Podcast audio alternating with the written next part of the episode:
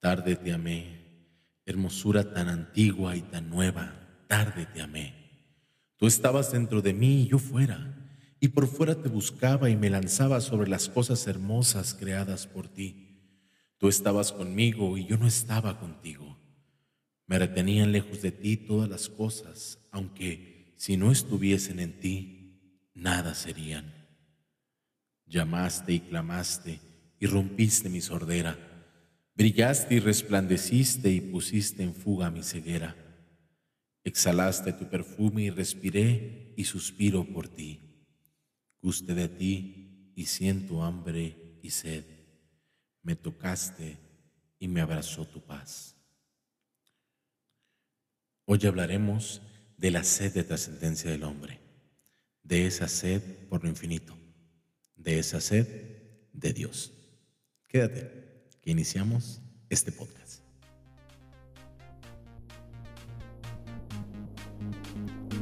Bienvenidos a Clínica de Filosofía Aplicada, un podcast donde más que hablar de lo teórico del pensamiento, nos apasionamos por lo maravilloso de la vida. Quédate con nosotros y sé parte de esta comunidad de amantes de las ideas y de la existencia. Esto es Clínica de Filosofía Aplicada. Hola, ¿cómo estamos? Pues bienvenidos a un episodio más de Clínica de Filosofía Aplicada. Hoy vamos a hablar de la trascendencia, de esta sed inagotable del ser humano por querer abrazar lo infinito. Es un tema que para muchos y sobre todo por el contexto en el que lo iniciamos les va a parecer la mejor controversial. Muchos van a decir, Isbal, se me figura que ese es un tema teológico. Sí es un tema de teología, pero también es un tema de filosofía. ¿Por qué? Porque es un tema antropológico, porque es un tema que eh, mortifica al hombre en lo más profundo de su ser.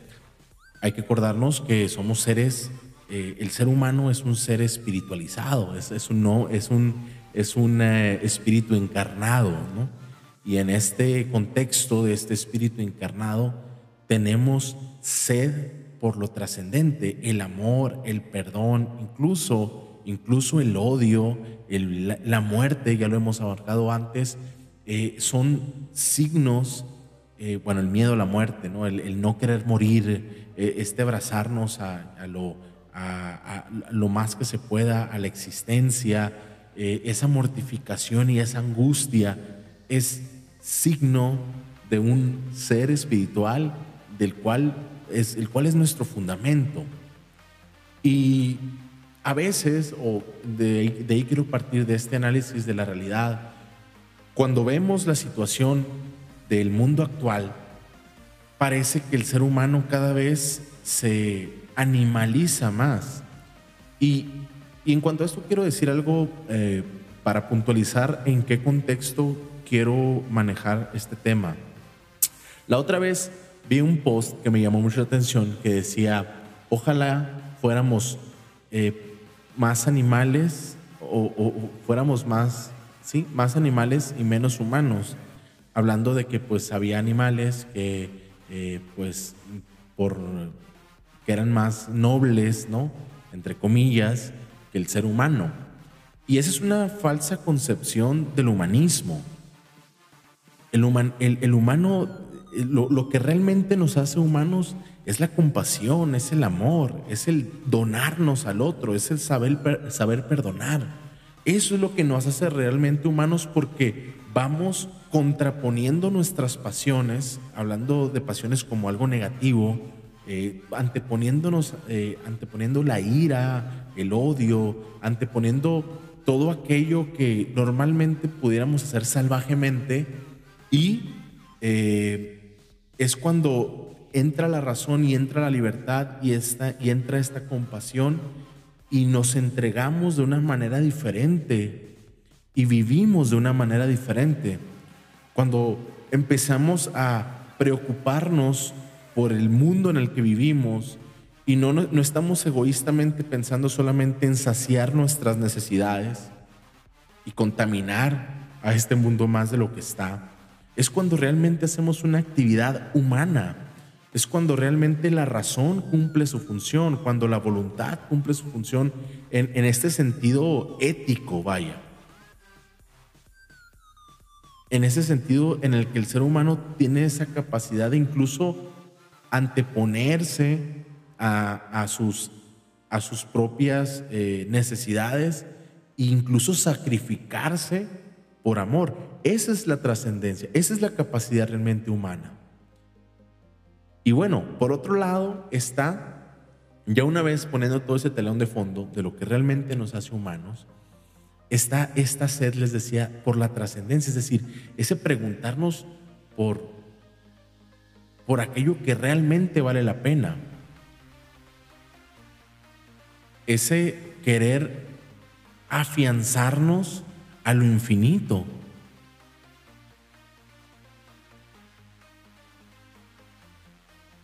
Ese es el, el, papel de la religión en el mundo, ese religarnos con ese totalmente otro, con ese tú con mayúscula.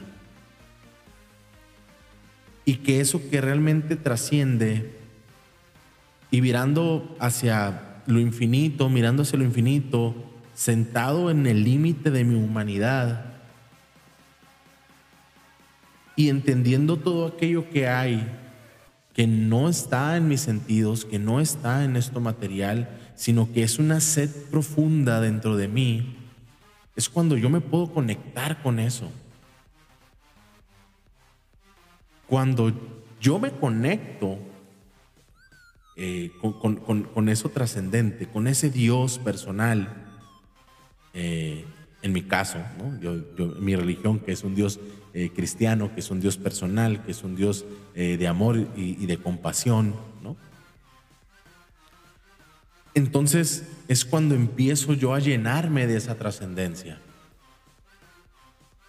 Y ese es el punto también, digo, eh, sin querer criticar a nadie y sin aventarle la bolita a nadie, pero eso es lo que realmente nos debería de ser humanos, ¿no? Si estamos mucho tiempo y, eso no nos humaniza, entonces, pues, ¿de qué clase de trascendencia estamos hablando?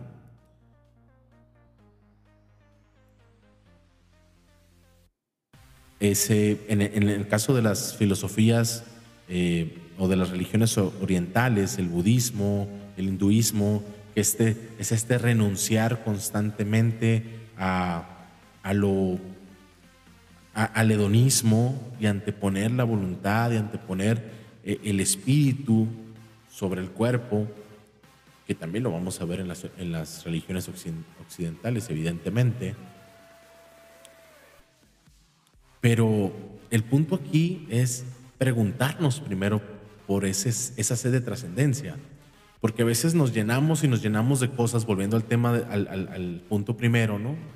Este ser humano que, se, eh, que a veces somos medio salvajes y nomás estamos acumulando y sentimos que nada, nada nos sacia. Tenemos miles de testimonios de famosos y etcétera, etcétera, que la fama, el dinero y todo, y se sienten igual de vacíos. ¿Por qué? Porque dentro de nosotros hay una necesidad que está más allá, que no las, no las sacia necesariamente lo material, ¿no? Ni el poder, ni el dinero, ni la fama, ni nada. O sea, entonces volvemos al punto, ¿qué es lo que realmente nos hace felices, ¿no? ¿Qué es lo que realmente nos va a dar esa plenitud? el fin último al que aspiramos, eh, tomando en cuenta el aristotelismo y el tomismo. ¿Dónde está realmente puesta eh, nuestra felicidad? Y apartarnos un poquito de nuestro ser egoísta y del querer saciar pequeñas eh, necesidades efímeras y empezar a ver hacia, hacia el más, hacia lo más trascendente. Por eso el punto de tocar el, el, poema de San Agustín, porque él precisamente se ve eh, envuelto en toda esta, en toda esta realidad. Se pasea prácticamente por todas las religiones de su tiempo, bueno, por lo menos las que había en ese momento, por todas las filosofías teístas y demás, agnósticas. Y, Y termina en esta conclusión bella, que es completamente humana. Él mismo va a decir, nos, hiciste Señor para ti y nuestra alma no reposa hasta descansar en ti. Me recuerda mucho a un, eh, a un cuento, a una historia de la mitología griega que alguna vez escuché. no recuerdo si es exactamente así, pero les voy a, la voy a parafrasear, o lo, que me acuerdo, eh, que Ares se roba a una ninfa, hija de Zeus, y se la lleva al inframundo porque estaba enamorado de ella. Pero Ares, sabiendo que no podía tenerla por mucho tiempo, porque Zeus iría al inframundo por ella y le, le pues haría una guerra, ¿no? Ares, mientras ella duerme, le pone en su boca una granada endulzada en miel. Y cuenta la historia que cuando ella es liberada, pues toda la eternidad estuvo siempre añorando ese dulce sabor dentro de su boca.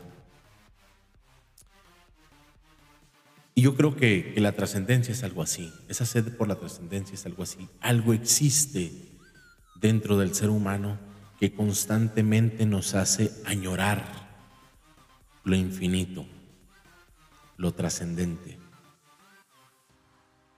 Y pues que únicamente lo descubriremos eh, quizás eh, cuando ya dejemos de existir. Pero el punto es ¿Cómo saciamos nuestra trascendencia hoy? ¿De qué manera? Hay gente que se hace monje tibetano, hay gente que eh, lo hace, como les dije, por medio del dinero, de, la fama, ¿no? como que el querer aprisionar, el querer abrazar el mundo, quererse comer el mundo. Eh, digo, por, por testimonios de, los mismos, vemos que es el camino más destructivo muchas veces, pero aquel punto es cómo tú, tú sacias esa sed de trascendencia que tienes, o cómo te humanizas, o cómo te animalizas, no, no en un sentido eh, vuelvo a lo mismo, ¿no? Eh, sino en el sentido de que nos, hacemos salvajes, ¿no? ¿Cómo te vas haciendo deshumano, vaya, para no tocar sensibilidades diariamente? Pues en esta vida que es tan apasionante y tan, que es tan maravillosa, ¿cómo, cómo la vivimos de una manera más humana, más trascendente, más espiritual, más llena del infinito. Nos vemos la próxima semana en Clínica de Filosofía Aplicada. Te recuerdo mis redes sociales Isval Varela. Nos vemos pronto. Chao.